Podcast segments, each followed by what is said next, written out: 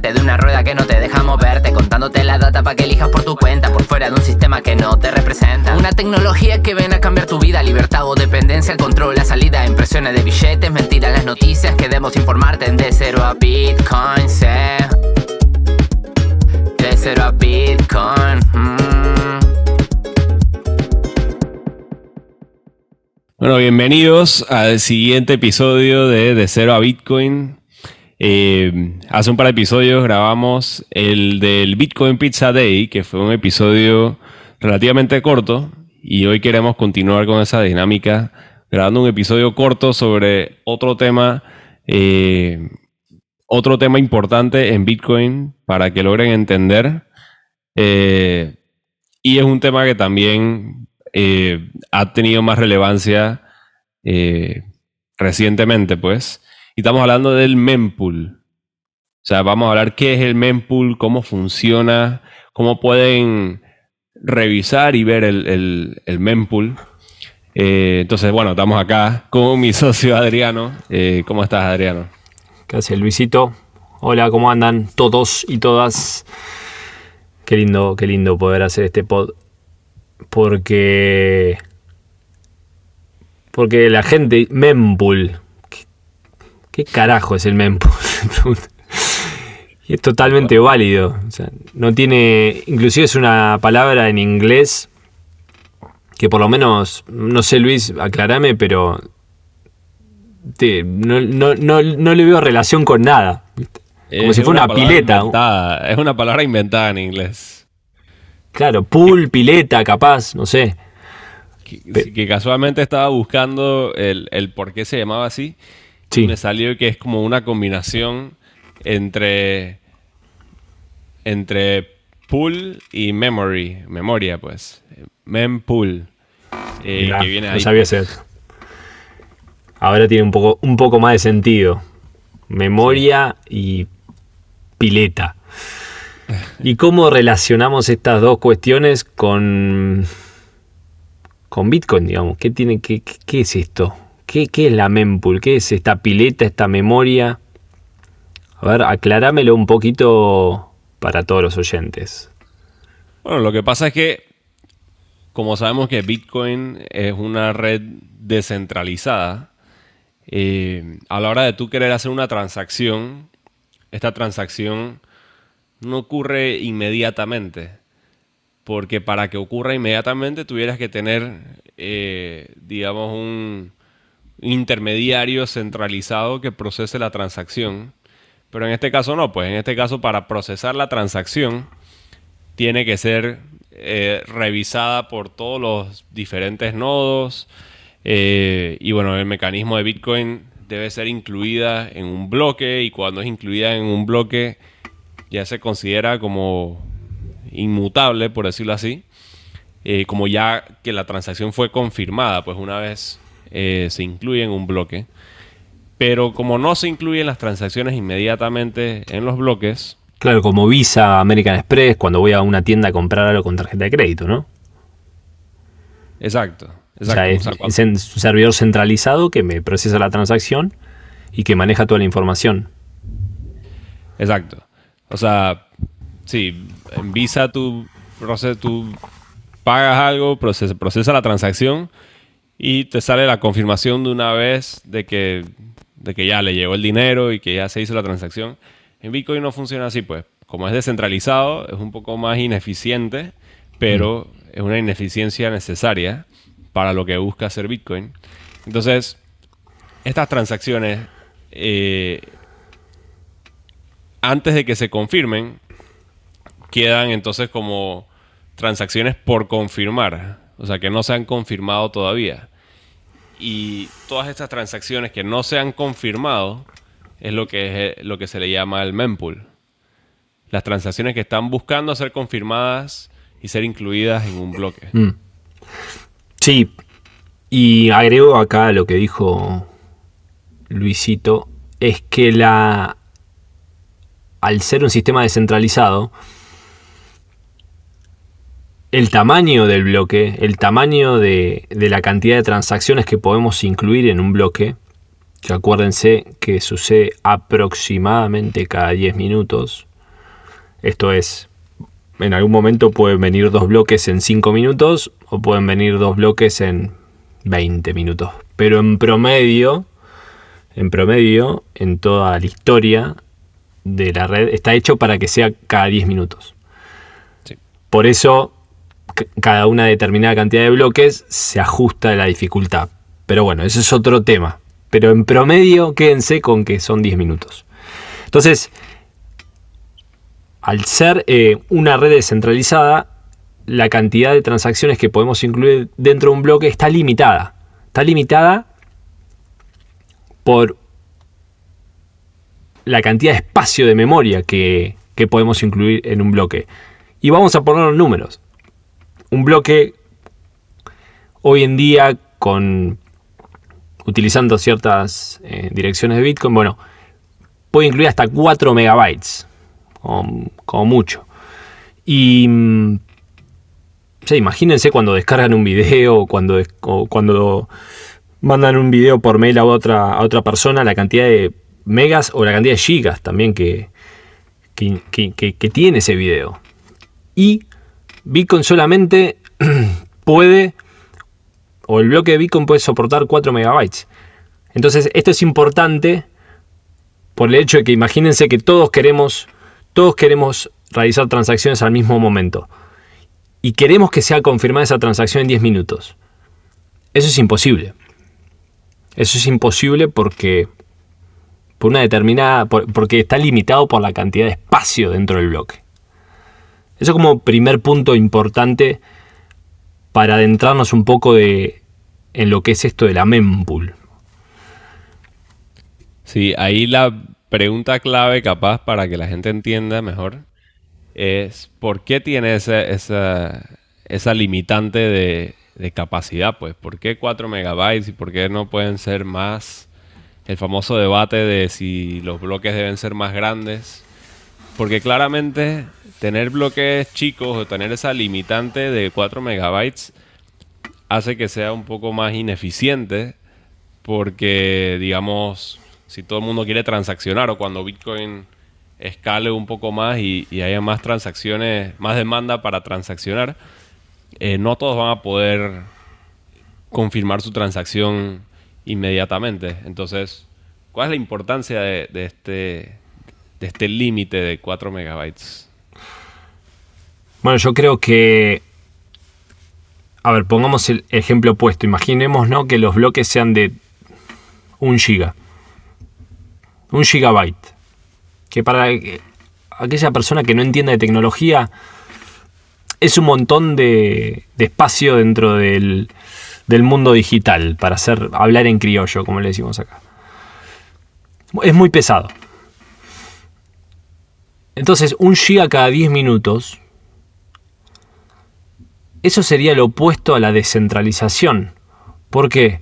Porque acuérdense que los que verifican que se cumpla con todas las reglas de esta red descentralizada son estas computadoras, los llamados nodos, que no son los mineros, sino que son los nodos completos que uno puede tener en la casa, que lo que hacen es verificar que se cumpla con, con todas las reglas. Y si yo tengo un gigabyte cada 10 minutos, Imagínense que la red de Bitcoin está desde el 3 de enero del 2009, desde que Satoshi Nakamoto puso en funcionamiento la red. Por lo tanto, sería una cantidad de gigas que es impresionante, enorme y que se va a ir incrementando cada 10 minutos y eso tiene un coste. Un coste para la persona, por lo cual sería mucho más, menos descentralizado porque las personas no podrían tener uno en la casa, ergo no podrían controlar la red, ergo estaría en manos de unos pocos porque tienen mucho más dinero para, para comprar estos, esta capacidad de, o estos discos duros eh, y, tener la, la, blockchain completa de Bitcoin. La blockchain de Bitcoin completa debería precisar el dato, pero son 500, entre 500 y, y 1000 gigas, no más. Y estamos hablando de la blockchain completa del 3 de enero del 2009. O sea, toda la información de Bitcoin está ahí. Creo que eso es, mi... Sí, sí, total. Y los nodos lo que pasa es que tienen eh, una copia completa de toda la historia de, de, las transacciones de Bitcoin, de toda la red de Bitcoin.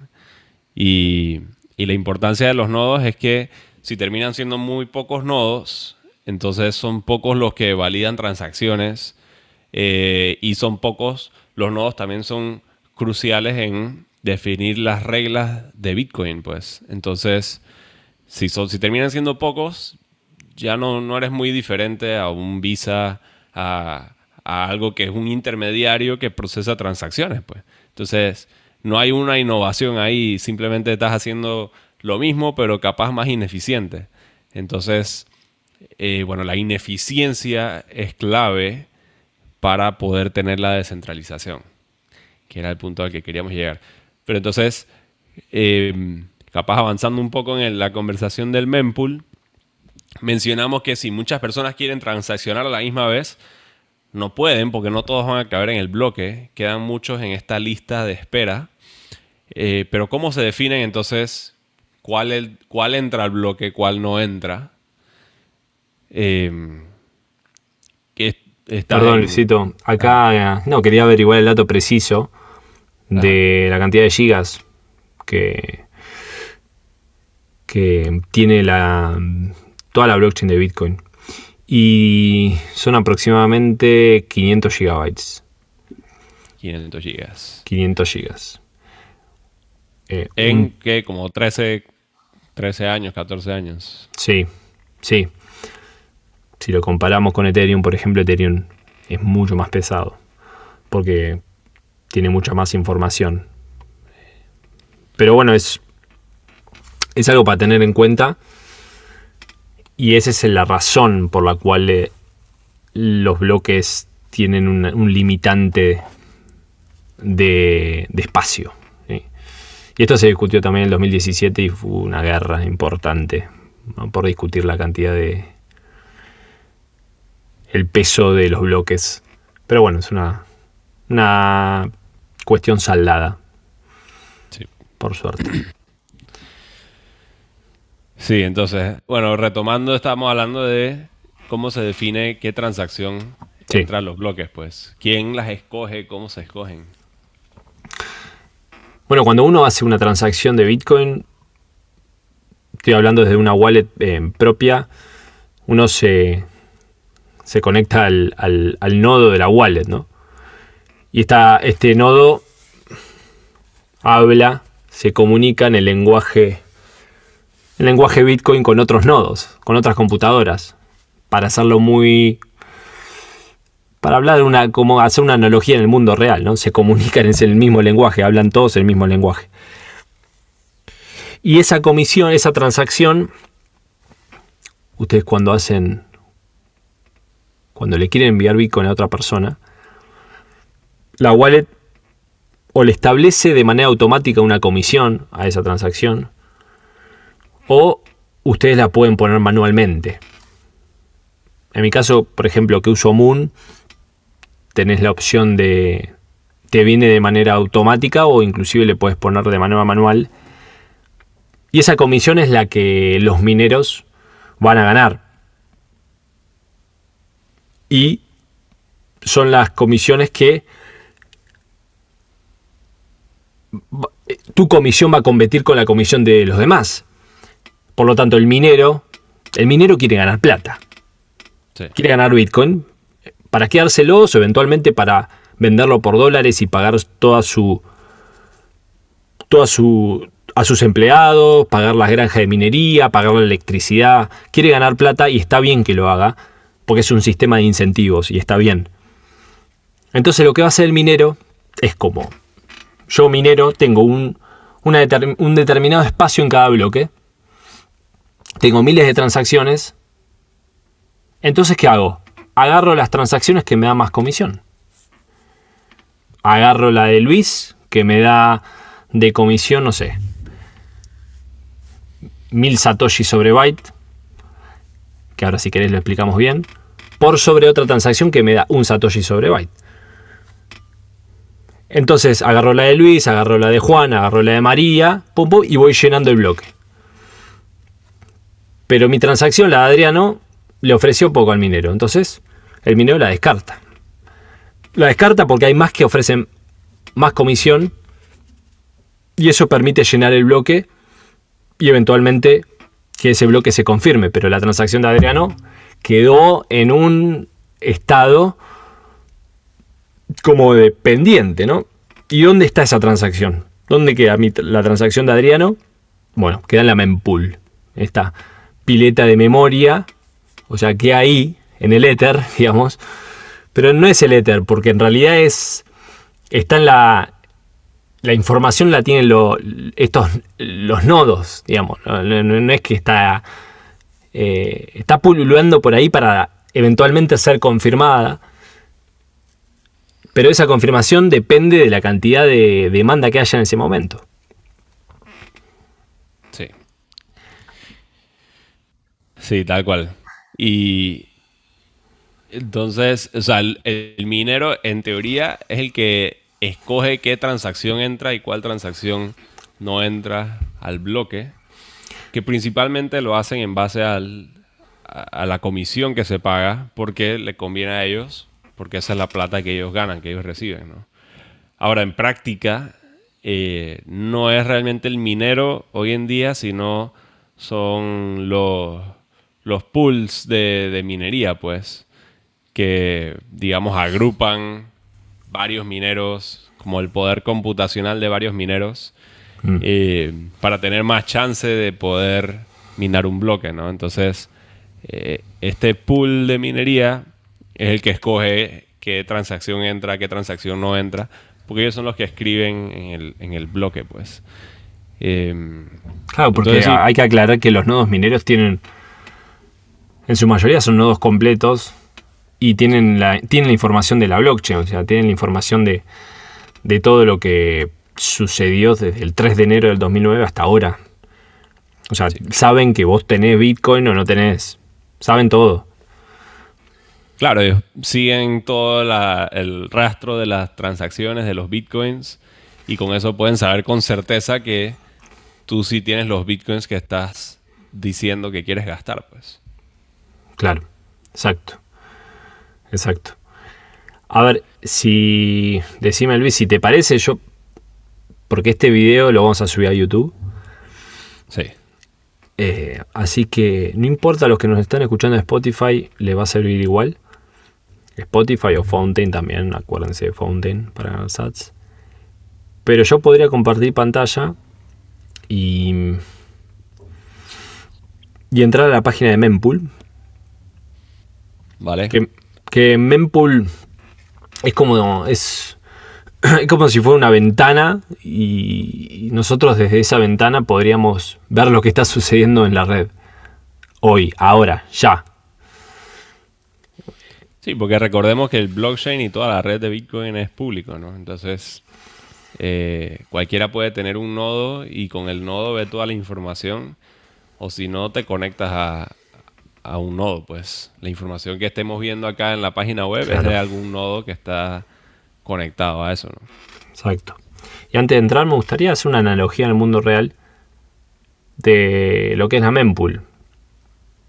La mempool es un, es como una sala de espera, digamos. Una sala de espera donde o una estación una estación de tren podemos decir, donde nosotros, las personas que están en esa estación, somos las transacciones y tenemos que llegar a la terminal final. Y el vagón que pasa tiene un espacio limitado. No podemos entrar 10.000 personas en ese vagón. Podemos entrar una determinada cantidad. Por lo tanto, el conductor de ese vagón, podemos llamarle minero, dice, bueno, ok, yo lo llevo a la terminal final pero suba que me pague más. Claro. Y no me importa si el que está, si la persona que está en la estación quiere llevar 10.000 bitcoin o quiere llevar mucha plata a la terminal final o quiere llevar poquito. No me importa eso, a mí me importa importa el peso, o sea, cuánto pesa dentro del vagón. No es tanto la cantidad, sino el peso. Acuérdense que hablamos de, de, peso. O sea, yo puedo transferir, eh, no sé, 10.000 Bitcoin y otra persona puede transferir mucho menos, pero la transacción de la persona que transfirió menos pesa más. Es un tema complejo, lo sé, pero bueno, quédense con eso en la cabeza. Y, y bueno, el minero sube a aquellas personas que paguen más comisión y las personas que no suben al vagón quedan en la estación esperando al próximo vagón. Por lo tanto, podemos decir que esa, esa estación, esa sala de espera, la podemos llamar mempool. Y acá Luisito más así con la cabeza que le gustó. sí, no, total, de acuerdo. Así que bueno, hecha esta analogía un poquito para que, que se pongan a pensar. Eh, y también para que si no les confirmaron la transacción en 10 minutos, no es que la transacción se perdió, se fumó. Tranquilos, tranquilos que va a pasar otro tren, otro, otro vagón y lo va a llevar al destino final que es a donde quieren mandar sus bitcoins. Bueno, procedo a compartir pantalla.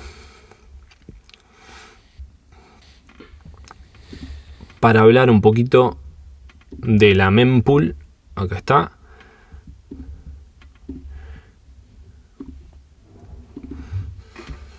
Perfecto, ahí compartí pantalla. Estamos en la página mempool.space. Bueno, barra es pues, en español.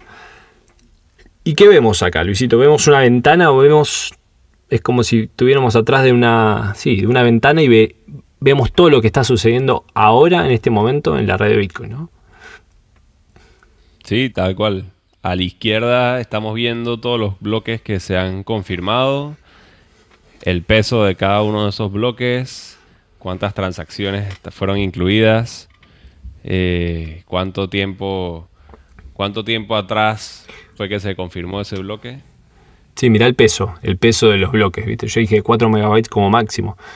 están saliendo 2 megabytes, 1,4, 1,7. Y estos bloques están concatenados uno con el otro, formando una cadena de bloques. O una blockchain en inglés. Y fíjense el número de bloque arriba. 792.840. Que está enlazado de alguna manera con el bloque 1 de, Satoshi Nakamoto del 3 de enero del 2009. Por eso decimos que Bitcoin es la red más segura del mundo, porque para modificar algún dato, para modificar, como estaba, está hecho a través de matemática y criptografía, para modificar un dato de algún bloque, deberías modificar todos los anteriores. Entonces es, está protegido por, por, esta, por esta red basada en la matemática y la criptografía. Y esto es importante. Acá abajo tenemos eh, la tasa de transacción. Te dice sin prioridad, hoy en día, 4 de junio del 2023, 10 sats sobre byte, que equivaldrían a unos 0,38 dólares. En ese caso no vas a tener prioridad. Ahora te quedarías en la estación esperando.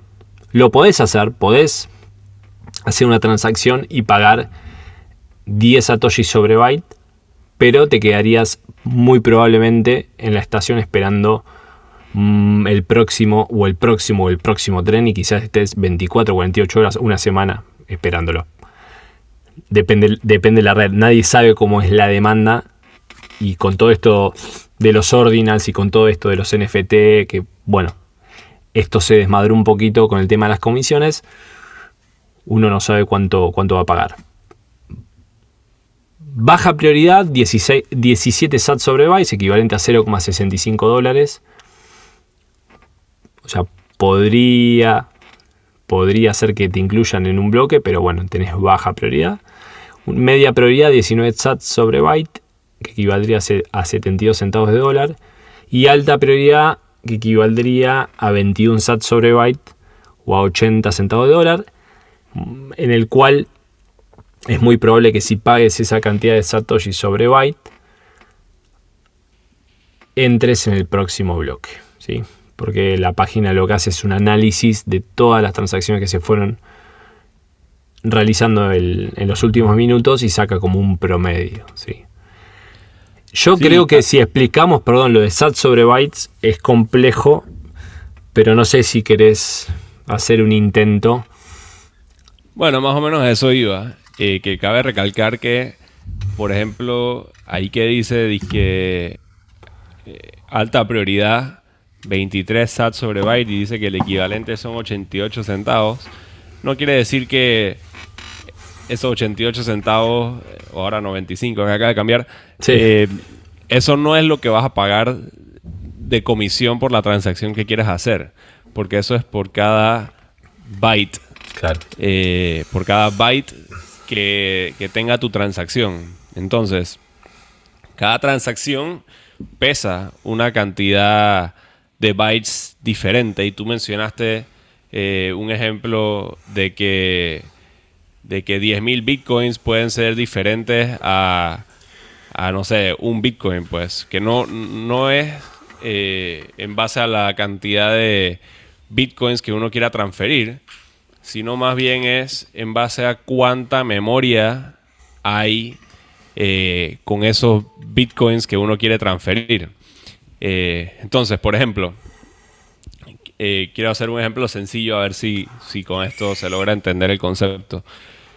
Si yo quiero gastar unos bitcoins recién minados que, que no se han usado anteriormente, entonces, esos, esos bitcoins, que para hablar el término más técnico sería los UTXOs, eh, pero para que me entiendan, eh, hablemos de bitcoins. Esos bitcoins, eh, mira, se acaba de confirmar un, bloque aquí. Un bloque.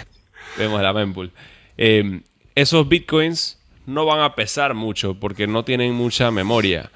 Pero digamos que si tú quieres gastar unos bitcoins que han sido transferidos 10.000 veces anteriormente, o sea, esos bitcoins tienen toda la memoria de todas las transacciones que, que ocurrieron que lo llevaron a estar donde están hoy en día. Entonces esos bitcoins consumen más memoria. Entonces como el, el blockchain y los bloques es en base a memoria, no es en base a cantidad de bitcoins o cantidad de transacciones, es en base a la memoria. Eh, cada transacción consume una cantidad de memoria diferente en base a qué tanta memoria tienen los bitcoins que estás gastando. Entonces esta memoria se mide por bytes y ponte que si, que si los bitcoins que estás gastando eh, pesan 10 bytes, o sea, digamos que la transacción pesa 10 bytes, entonces lo que dice aquí de Satoshi por byte es lo que tendrías que pagar por cada uno de esos 10 bytes, o sea, por 10. Eh, y esa sería la comisión que te toca pagar para la transacción. Sí, voy a hacer una analogía con la vida real ahora. Vale. Me la juego, ¿eh? Imagínense ahora que le quiero transferir a Luis en el mundo real un millón de dólares. Yo puedo pagarle a Luis con billete de 100 dólares o puedo pagarle a Luis con billetes de 5 dólares y de 10 y de 20. Al fin y al cabo, en una valija van a estar los billetes de 100, que va a pesar una determinada cantidad de dinero. Y del otro lado va a haber mucho más billetes, porque necesito llegar al millón de dólares con billetes de 5, 10, 20, 50 le estoy transfiriendo lo mismo a Luis. O sea, al fin y al cabo es un millón de dólares. Pero hay una valija que va a pesar más, porque tiene más información, tiene... Tiene billetes de todos lados, que me vinieron de diferentes lados, no importa qué. A lo que voy es, en el mundo de Bitcoin, dentro de las transacciones lo que estamos eh, lo que estamos transfiriendo es información, o sea, información. Y como dijo Luis, cuanta más información, Cuanta más información haya, más va a pesar. Y, y creo que, mm, que tenemos que hacer un capítulo de Uchos y U, U, como no me sale el nombre coso en inglés, UTXOs. para aclarar esto. para aclarar esto, pero quédense con que hay cosas que pesan más y, no tiene nada que ver cuánto estás transfiriendo, sino es importante la información que lleva adentro de la transacción. Sí, no, pero en verdad estuvo muy buena la analogía, me gustó. Eh, que al final si usamos el, el ejemplo de los trenes, digamos que en vez de personas, el tren lleva dinero, pues. Eh, y si tú quieres transferir un millón de dólares y digamos que tuvieras un billete de un, de un millón de dólares, hmm. eso no te va a consumir mucho espacio en el tren. Pero si tú solo tienes billetes de un dólar, eso te va a consumir bastante espacio en el tren. Ahí está, me completaste la... Ahí está, bien. Eh, sí, sí, entonces... Entonces digo, en el caso de acá, el espacio en los bloques no se mide por la cantidad que quieras transferir. O sea, si son 10.000 bitcoins, no es que 10.000 bitcoins necesariamente te consuma más espacio que, el, que un bitcoin, sino es eh, qué tan complejo es, eh, qué tanta complejidad tienen esos 10.000 bitcoins que tú quieres transferir. ¿Están compuestos de puros billetes de a uno o están compuestos de un solo billete de 10.000 bitcoins, pues, por decirlo así. Exacto. Siguiendo el caso del tren y el, millón, el billete, el millón de dólares, el billete millón de dólares directamente, imagínate que me dieron a mí un billete un millón de dólares y yo te lo doy a vos. Perfecto, es un billete de un millón de dólares a Luis, ¡pum! Directo. Ahora, si los diferentes billetes de 5, de 10 fueron, me lo fueron dando diferentes personas, eso en el mundo, en la blockchain de Bitcoin, yo esa información va a estar. O sea, va, a estar. María me dio 5 billetes, Luis me dio 10 y toda esa información en algún momento me va a dar que Adriano tiene un millón de dólares y se lo puedo dar a Luis. Pero toda esa información es muy pesada. Es muy pesada en el mundo digital y a eso vamos con eh, la cantidad de bytes y la cantidad de, y la diferencia de que puede tener una transacción. Si uno tiene un billete de un millón o ese millón viene de muchas transacciones. Eso es, lo que queremos eso es lo que queremos decir. O vamos a otro ejemplo. Imagínense una persona que compra periódicamente Bitcoin. Compra periódicamente, compra, no sé, para poner un ejemplo, 0,1 Bitcoin. 0,1 Bitcoin, que es un montón, por mes. Y en 10 meses, en 10 meses sí está bien, en 10 meses llega al Bitcoin entero. ¿Qué pasa? Esa persona tiene 10 transacciones de 0,1. Si esa persona quiere transferir un Bitcoin a otra persona, o sea, juntar las 10 transacciones de 0,1 a una persona sola, Sí. Va a pagar mucho más que una persona que compró el Bitcoin entero y lo quiere transferir. Exacto. Ese es el ejemplo más concreto que puedo dar. Sí, creo que hemos dado buenos ejemplos y queda un poco, un poco claro. Si no, entonces, bueno, coméntenos en, en Fountain eh, y capaz les explicamos un poco más detalle. Pero en esencia, bueno, eso, eso es la mempool. Eh, ¿Qué más vemos por acá? Sí, fíjense, 262.000 transacciones sin confirmar todavía. Sí. A veces este número se vacía, no hay. Pero acuérdense que la tasa más chica que te permite la red es un SAT sobre byte. O sea, yo puedo hacer una transacción, ponerle un SAT sobre byte y que se me confirme en tres meses, qué sé yo. Pero es lo mínimo que te, dice la red que tenés que, ofrecer.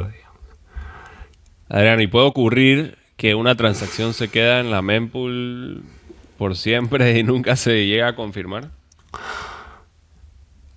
Bueno, a, ver, técnicamente eh, no sabría explicarlo bien técnicamente, pero sí lo que sucede es que muchas veces te, devuelven, digamos, vuelve la, vuelven los bitcoins a tu, a tu llave, a tu clave privada. O sea, no, no es que los bitcoins desaparecen. Hay sí formas de pagar más transacción eh, para que la confirmación, eh, para que la transacción se confirme. Pero bueno, esa es entrar en partes más técnicas que me parece que no es el objeto del podcast de hoy, que es hablar un poco de la mempool y de, lo que significa en este momento. Acá están los últimos bloques que fueron minados. Te pone el nombre del pool, Foundry USA, vía BTC, Unpool. La cantidad de transacciones que se incluyeron dentro de, de ese bloque, como les dije, 2.200 transacciones por bloque. Visa procesa miles de millones, o sea, miles, no sé si millones, miles. Pero bueno, es completamente lo opuesto. O sea, un sistema centralizado sí procesa muchas más transacciones, pero justamente centralizado. Y acá abajo están las últimas transacciones que se hicieron y cuánto pagaron. Acá una persona transfirió 6 Bitcoin y pagó 26 sats sobre byte. Ah, es un... Hay bastante información. Sí. Ahora, una duda que puede tener la gente viendo acá el video es que por qué si hay tantas transacciones sin confirmar, ¿por qué, no, por qué los bloques no están llenos hasta los 4 megabytes? Ahora, eh, la respuesta a eso es un poco compleja, que creo que la podemos dejar para otro momento. Pero eh, en esencia no todos los 4 megabytes son iguales, pues. Por un mm. tema de, de un, cambio en, el, código de Bitcoin, digamos, una actualización. Entonces hay megabytes que son como especiales para ciertas cosas y hay megabytes eh, que son para transacciones. Quédense con la palabra bytes y quédese con la palabra, la palabra virtual bytes. Quédense con eso y podremos hacer un capítulo, pero si no lo vamos, no, no, no queremos tampoco este, hablar de algo muy técnico acá porque, porque bueno, el público nos escucha, hay de todo, pero es mayoritariamente en principiante, entonces me parece que, que podemos explicarlo más adelante. Una cosa importante que acá también está el ajuste de dificultad, que es lo que dije, que se va a dar en, 10 días, el 14 de junio. Cada 2016 bloques se da este ajuste de dificultad. Básicamente la red de Bitcoin es increíble. Se, dentro de su código está se ajusta la dificultad eh, automáticamente. O sea, si, si, lo, si, si se están creando bloques muy rápidos, o sea, superando el promedio, 10 minutos, o sea, se están creando bloques cada 5 minutos, por ejemplo, la red de Bitcoin dice, upa, esto está bastante fácil, vamos a ajustar la dificultad para que los mineros resuelvan ese problema matemático un poco más lento. O sea, se lo vamos a poner más difícil entonces la red se autorregula y ajusta su dificultad para de nuevo volver al promedio de 10 minutos. Pero también puede pasar la inversa. Puede pasar que los bloques tarden en minarse 15 minutos en promedio. Entonces dice, bueno, esto, esto está difícil, vamos a ponérsela un poco más fácil. Y así es como se va reajustando la dificultad de una manera increíble esto Satoshi lo, hizo muy bien. Y eso permite que cada 10 minutos, en promedio, se, emite un bloque. Y así lleguemos a la emisión preestablecida por Satoshi Nakamoto para que en el 2140 se, se mine el último, el último Bitcoin. Porque si no, no sería imposible, porque si no, no llegaríamos a esa fecha precisa y concreta.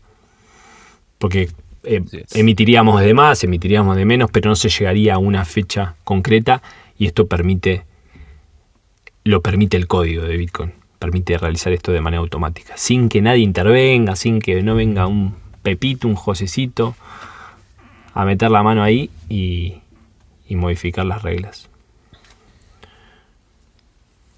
Así es, así es. Y bueno, yo invito a la gente a que, a que nos vengan a ver en nuestra cuenta de YouTube también. Eh, si quieren ver eh, acá el video del podcast, o si prefieren ver el podcast en video, pero acá por ejemplo que compartimos la pantalla del mempool. Eh, así que nada, de cero a Bitcoin en YouTube. Vamos a estar publicando, o tratar de publicar más episodios en YouTube. Así que Nada, para que sepan que nos pueden escuchar ahí, nos pueden ver ahí. Eh, como también siempre en Spotify y en Fountain nos pueden escuchar. Sí, sí, que era. Fueron nuestros primeros hogares, pero ahora nos vamos. Nos vamos mudando. Y bueno, suscríbanse a nuestro canal en YouTube, ayúdenos a, empezar a crecer ahí. Eh, y también, bueno, las cinco estrellas, los likes, todo nos ayuda bastante, la verdad. Sí, y si les compártanlo si, si les sirvió, compártanselo a sus amigos, a sus amigas. Que mm, es, me parece es información valiosa. Y no esperen al bull market para cuando Bitcoin esté 100.000, determina cantidad de, de, plata. Es, yo creo que es ahora. Es ahora donde cuando nadie habla, es el momento de aprender, de, nosotros aprendemos día a día, nos seguimos capacitando, nos seguimos informando, seguimos leyendo porque nos apasiona y porque porque realmente es un cambio de paradigma. Esto no, quiero dejar de decirlo mm, porque a veces se me, se me, va y, es el, propósito que creo que tenemos con Luis de que creamos este pod es, tratar de llegar a la mayor cantidad de personas posibles y darles una mano en el camino del aprendizaje. Así que quiero dejar eso en claro y, que cualquier duda que tengan, consulta, nos pregunten, eh, ya sea en nuestras redes sociales también, Bitcoin Resuelve y yo en este caso DCA-Bitcoin, porque la idea es ayudar, ayudarlos en, en el camino. Así que bueno, gracias por escucharnos, gracias por vernos y bueno, nos vemos en el siguiente episodio.